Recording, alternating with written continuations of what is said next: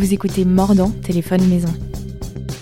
Je m'appelle Elisabeth Debourse et tous les deux jours, je téléphone à des confinés pour parler de leur frigo et de leur assiette.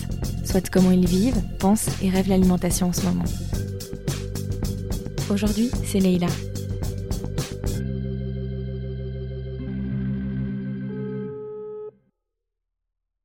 Allô? Allô, salut Leïla. Salut, Ça va?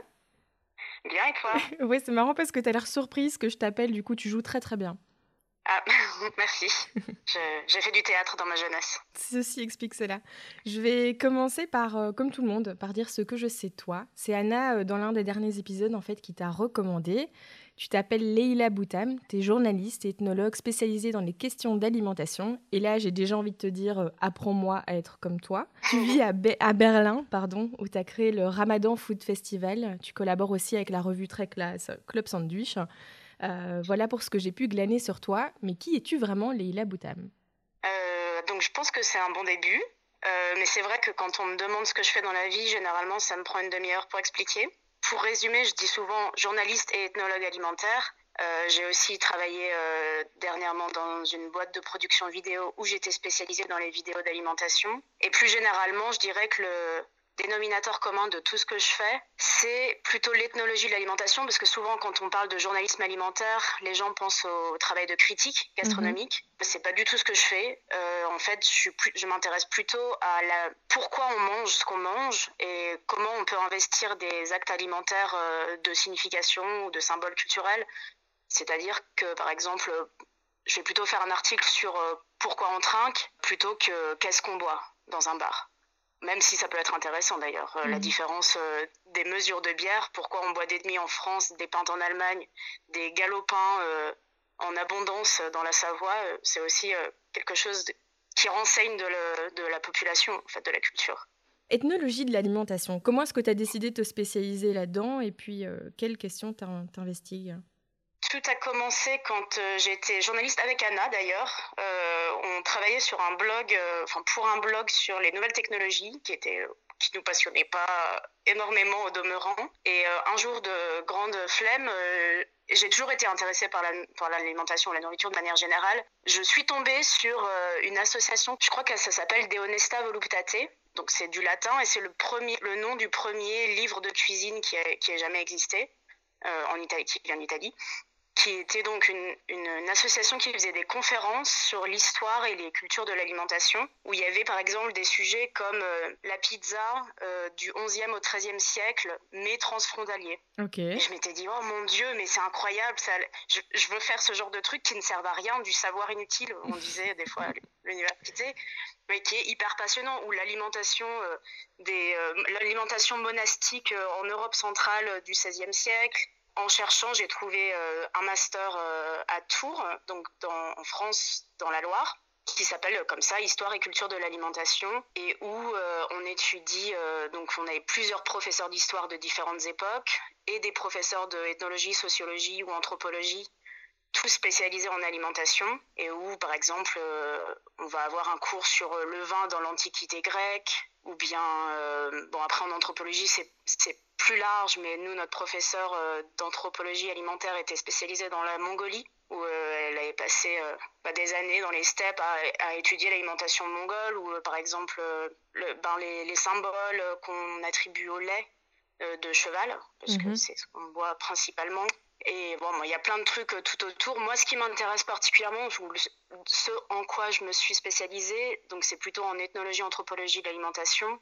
Et j'ai travaillé sur, euh, vu que je venais de Berlin, et que je suis repartie à Berlin après, sur la représentation de la cuisine française aux yeux des Allemands, parce que je m'étais rendu compte qu'il n'y en avait pas. En fait, il y avait énormément d'Allemands de mon âge qui me disaient, bah, en fait, oui, on connaît euh, baguette, euh, vin, fromage, croissant, mais en fait, on n'a aucune idée de ce que vous mangez au jour le jour. Alors que, par exemple, euh, la représentation était plus facile pour des cuisines comme la cuisine japonaise ou italienne, où ils pouvaient imaginer des pâtes, des pizzas, des risottos ou des sushis, des trucs comme ça. Et pour une alimentation française, c'était très flou. D'où ça vient, euh, Et cette, donc, je- euh, cette méconnaissance, ce flou, justement? Bah, donc ça a été mon travail de, de deux ans. Euh, moi, je l'ai étudié à travers un prisme, donc il fallait quand même que je diminue mon terrain. Donc j'ai étudié en fait le rôle des restaurants dans la représentation de la cuisine française, c'est-à-dire comment à travers leurs cartes, leur mise en scène, leur décorum, y participer d'une certaine représentation. Et en fait, quand j'ai analysé toutes les cartes de tous les restaurants français de Berlin, la grande trouvaille, en fait, par rapport aux autres restaurants euh, étrangers ou dit, qu'on dit ethniques, c'est qu'il n'y a aucune harmonie. Donc moi, en fait, ce que j'ai trouvé comme conclusion, c'est que la cuisine française, elle n'est pas dans l'assiette, justement, comme on disait tout à l'heure. Mm-hmm elle est à côté. Elle est dans, euh, par exemple, dans la cornée vin. Elle est dans le fait que dans le service, on va toujours donner des informations sur la nature du produit. Par exemple, ce sont des carottes qui viennent de je sais pas où. Ou dans euh, le fait de prendre son temps ou euh, de, de, mettre en valeur le plaisir. Et on n'a pas du tout, par exemple, de, c'est ce que Calvo, donc un des grands ethnologues de l'alimentation, il appelait ça des plats totems. Les plats totems, c'est des plats qui représentent l'ensemble euh, d'une alimentation, enfin d'une culture alimentaire. Donc par exemple, pour l'Italie, ce sera euh, la pizza ou les pâtes, et euh, en France, on n'en a pas. Ok, c'est hyper intéressant. C'est plutôt un savoir-vivre alors qu'un que vraiment des produits en particulier ou, ou des techniques. Bah, après, il y a une autre dimension. Alors là, je commence à, à raconter de long en large, mais l'autre dimension, c'est qu'il y a une culture du restaurant Enfin, en fait, il y a une mise en concurrence des cuisines étrangères. Et donc, en fait, il y a toujours une opération quand on ouvre un restaurant de cuisine étrangère, une opération de traduction, simplification et mise en scène. Donc, en fait, évidemment, il pourrait y avoir un restaurant italien qui ferait de la cuisine du nord de l'Italie, où il y aurait des haricots, de la polenta, sauf que personne n'irait. Parce qu'ils ne reconnaîtraient pas, euh, reconnaîtraient pas la cuisine italienne qu'ils se représentent qu'ils imaginent qu'est la cuisine italienne. Et les Français font pas ce travail de, tant mieux d'ailleurs, enfin, tant pis, il n'y a pas de jugement à, émettre positif ou négatif, mais il n'y a pas de travail de, simplification. Tout le monde pourrait faire euh, de la ratatouille et de la soupe de poisson, parce que finalement c'est ce que les gens aiment, parce que ça leur rappelle leurs vacances, en tout cas ici en Allemagne.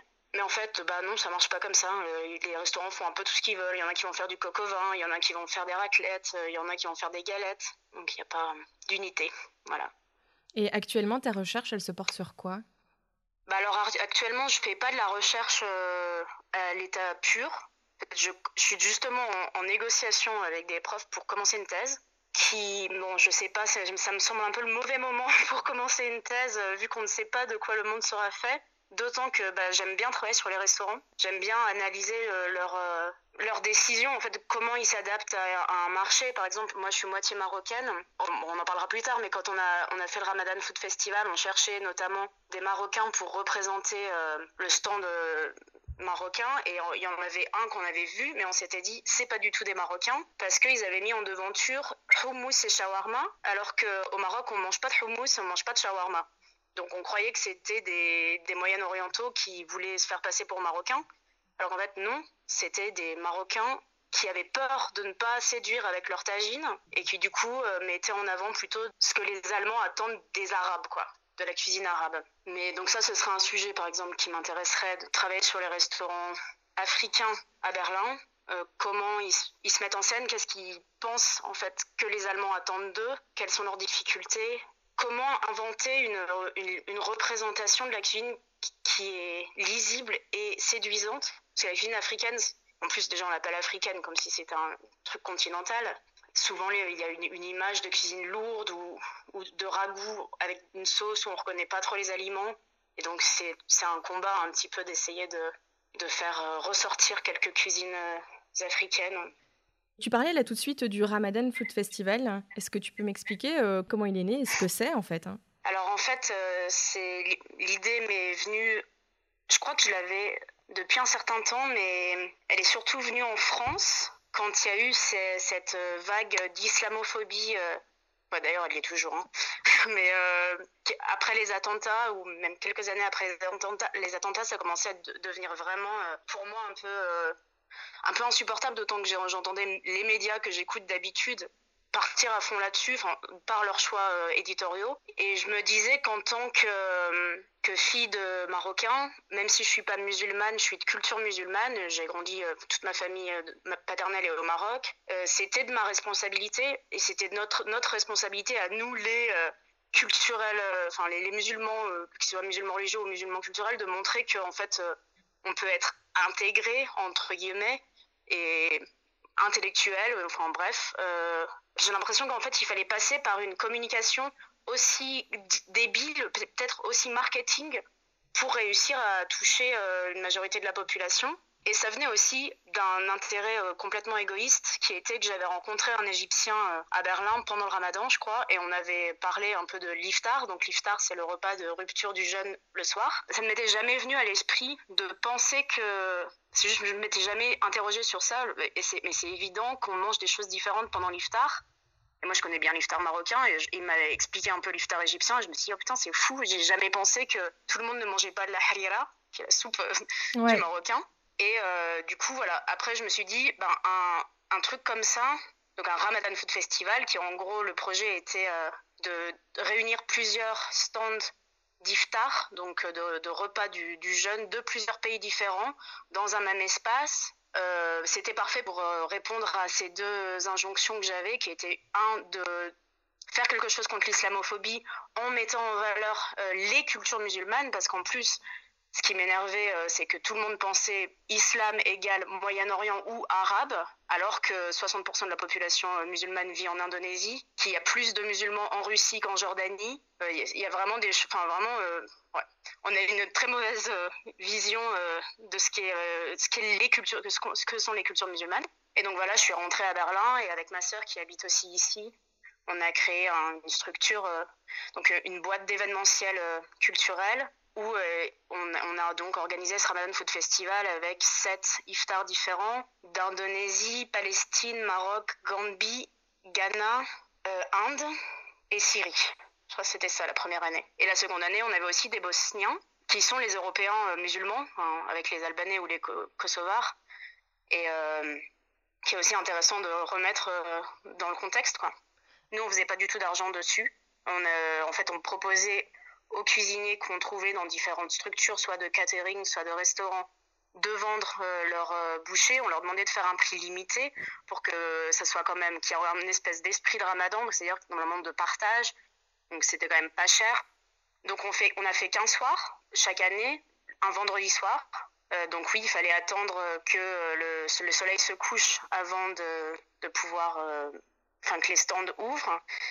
Et donc la première année, on a eu 1500 personnes et 2000 euh, l'année d'après. Donc je pense que oui, c'était plutôt un succès. Et moi, pour moi, le plus grand succès, en fait, c'était euh, c'était qu'on avait créé une mixité ethnique que je trouve manque à Berlin, où euh, moi j'habite à Neukölln, donc dans le quartier, un quartier turc depuis 8 ans. Je connais aucun turc à part le mec qui tire l'épicerie en bas de chez moi. Et personne ne connaît ses voisins, on ne sait pas qui fait le ramadan, qui fait pas le ramadan, il n'y a pas trop d'échanges. Et là, on avait vraiment un événement où il y avait euh, des, des, hipsters, euh, des Indonésiens, par exemple, que j'avais jamais vu non plus avant. Il y a un type qui, arrive avec sa bière, il y en a un autre qui arrive avec son tapis de prière. Euh, il y a des Pakistanais, il y a des, des Moyen-Orientaux, il y a des Marocains, il y a des Blacks, parce que on a fait ça dans un endroit qui, qui est plutôt un centre africain, où il y a pas mal de réfugiés qui y travaillent ou qui y traînent. Et du coup, ça, c'était pour moi vraiment le, le, plus grand, le plus grand succès. Tu parles ici de Berlin, c'est intriguant. Je me demande comment, ça, comment se passe le confinement en fait à Berlin ou en Allemagne de manière générale. Bah, c'est plutôt chill. Hein. Euh, je crois qu'il n'y a jamais vraiment eu de confinement. Moi, j'ai tenu une semaine de vrai confinement. Puis après, j'ai passé un week-end chez des amis. Et puis maintenant, bon, déjà, on est déjà en train de se déconfiner, mais en plus, euh, je crois que personne l'a jamais vraiment fait. On n'a pas été très strict. Il n'y a pas eu de règles très strictes. Donc, euh, je, me sens plutôt comment on dit? J'ai plus de chance, je pense, que, les, Français ou peut-être les Belges à un moment. Et euh, est-ce que quand tu as, parce que tu dis que tu as quand même fait une, semaine euh, de confinement, est-ce qu'à ce, moment-là, tu as eu euh, aussi ce sentiment qui, je pense, est en effet partagé par les Français ou les Belges, qu'il fallait réfléchir à ce qu'on allait manger de manière différente? Oui et non. Je dirais non parce que j'ai toujours fait, ça fait un certain temps que je fais mes menus à la semaine. C'est-à-dire que le samedi, je vais euh, sur plein de sites de recettes et puis je me dis ah, qu'est-ce que je vais manger cette semaine? Et puis je regarde les légumes qui sont de saison et du coup je prévois un peu, c'est pas hyper fixe mais je sais quelles sont les recettes que je vais tester cette semaine et du coup ne rien jeter. Mais ce qui m'a euh, passionné au, début du confinement, c'était de faire de la food preservation, donc des, conserves en fait. Donc euh, j'ai fait des citrons confits au sel à la marocaine, J'ai fait de des carottes et des daikon, donc des radis japonais à la vietnamienne, donc aussi fermenté, enfin plutôt plutôt préservé en fait dans le vinaigre. Qu'est-ce que j'ai fait d'autre? J'ai conservé de la feta à l'huile d'olive, bon ça c'était pas trop compliqué, et des poivrons grillés. Et j'ai fait du bouillon de poulet que j'ai mis après dans des petits cubes de des petits glaçons au congélateur. Voilà, ça, ça a été un petit peu le début de, de mon confinement de manière culinaire. Maintenant, je suis plutôt partie dans, dans un autre truc que on a fait aussi avec Clean Plate Society, donc avec le, la boîte événementielle avec laquelle on a fait le ramadan, qui est de mélanger les films et l'alimentation. Et comme j'ai pris un abonnement à Mubi au début du confinement, donc c'est comme Netflix mais avec des films plus intéressants, j'essaye de préparer mes repas en fonction des films que je vais regarder dans la semaine. par exemple, quand euh, là j'ai un film indien euh, que je vais regarder euh, cette semaine, donc j'ai prévu de faire des okras à la tomate, du kachumba qui est une salade de tomates concombre avec du chat masala et des dosa, donc des crêpes de pois chiches avec des pommes de terre à la noix de coco. Voilà, c'est un truc. Puis après j'ai fait des trucs italiens avec des films italiens, des trucs thaï avec des films thaï. Voilà, j'aime bien, j'aime bien utiliser le, mélanger les médias et utiliser le média du goût et de l'odorat pour rentrer plus profondément dans un film. C'est hyper cool, c'est hyper chouette. C'est quoi, ouais, ça te met euh, plus dans l'ambiance ou euh, est-ce que tu manges ah en regardant le film? Je, Ouais, je mange en regardant le film ou avant, ça dépend. En fait, quand je le fais, euh, ouais, ça dépend. Et puis quand je le fais en événementiel, ça dépend aussi. Ça dépend du film.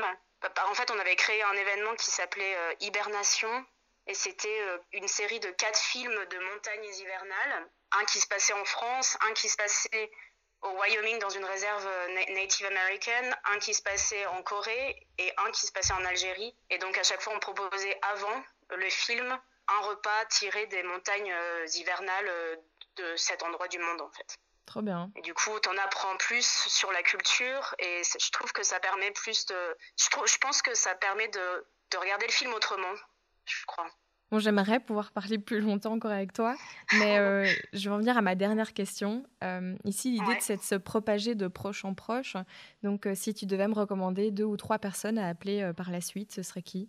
J'ai rencontré un type qui est d'origine taïwanaise, qui habite à New York, il est américain, et c'est un agroforestier. Donc, en fait, il étudie comment on construit un potager ou une une forêt à travers euh, les cultures, le temps et l'espace, et de manière, euh, de manière en fait à fournir de l'alimentation. Et c'est aussi le petit-fils d'un cuisinier euh, taïwanais de New York. Et en fait, là, il travaille sur un, projet de construire un, potager et une forêt près d'un camp de réfugiés palestiniens, entre une colonie israélienne et un, camp de réfugiés, pour permettre aux Palestiniens d'avoir à la fois leur zone de subsistance, ainsi que par exemple, il a étudié comment refaire des jardins zen comme l'on faisait dans le monde arabe euh, au, moyen, enfin, au Moyen Âge. Et voilà, je trouve qu'il a une, c'est un aspect intéressant de, de l'alimentation en fait dans l'agriculture. Ouais, c'est nouveau une manière très très complète de l'approcher. Hein. Ouais. Bah sinon, j'ai aussi un ami qui a fait le, le master avec moi euh, à Tours, qui est brésilien, qui s'appelle Felipe, qui habite à Paris qui travaille, euh, je crois, pour un peu aussi dans le milieu de l'agriculture. Travaille pour, je crois que ça s'appelle Terroir d'avenir. C'est une épicerie euh, où ils vendent surtout des légumes qui viennent euh, d'agriculteurs autour de Paris, bio, de bonne qualité, et où lui il fait un peu la charnière entre les agriculteurs et les acheteurs, et qui a auparavant travaillé pendant le mémoire sur la cuisine noire africaine de Bahia, donc de la région d'une région euh, brésilienne où, euh, où il, y a plus, euh, il y a plus de noirs brésiliens et où du coup la culture, on, peut voir le cheminement de la culture alimentaire des esclaves qui est arrivée par là et qui est restée plus prégnante que dans le reste du pays. En plus, il a un très charmant, il a un accent brésilien très charmant.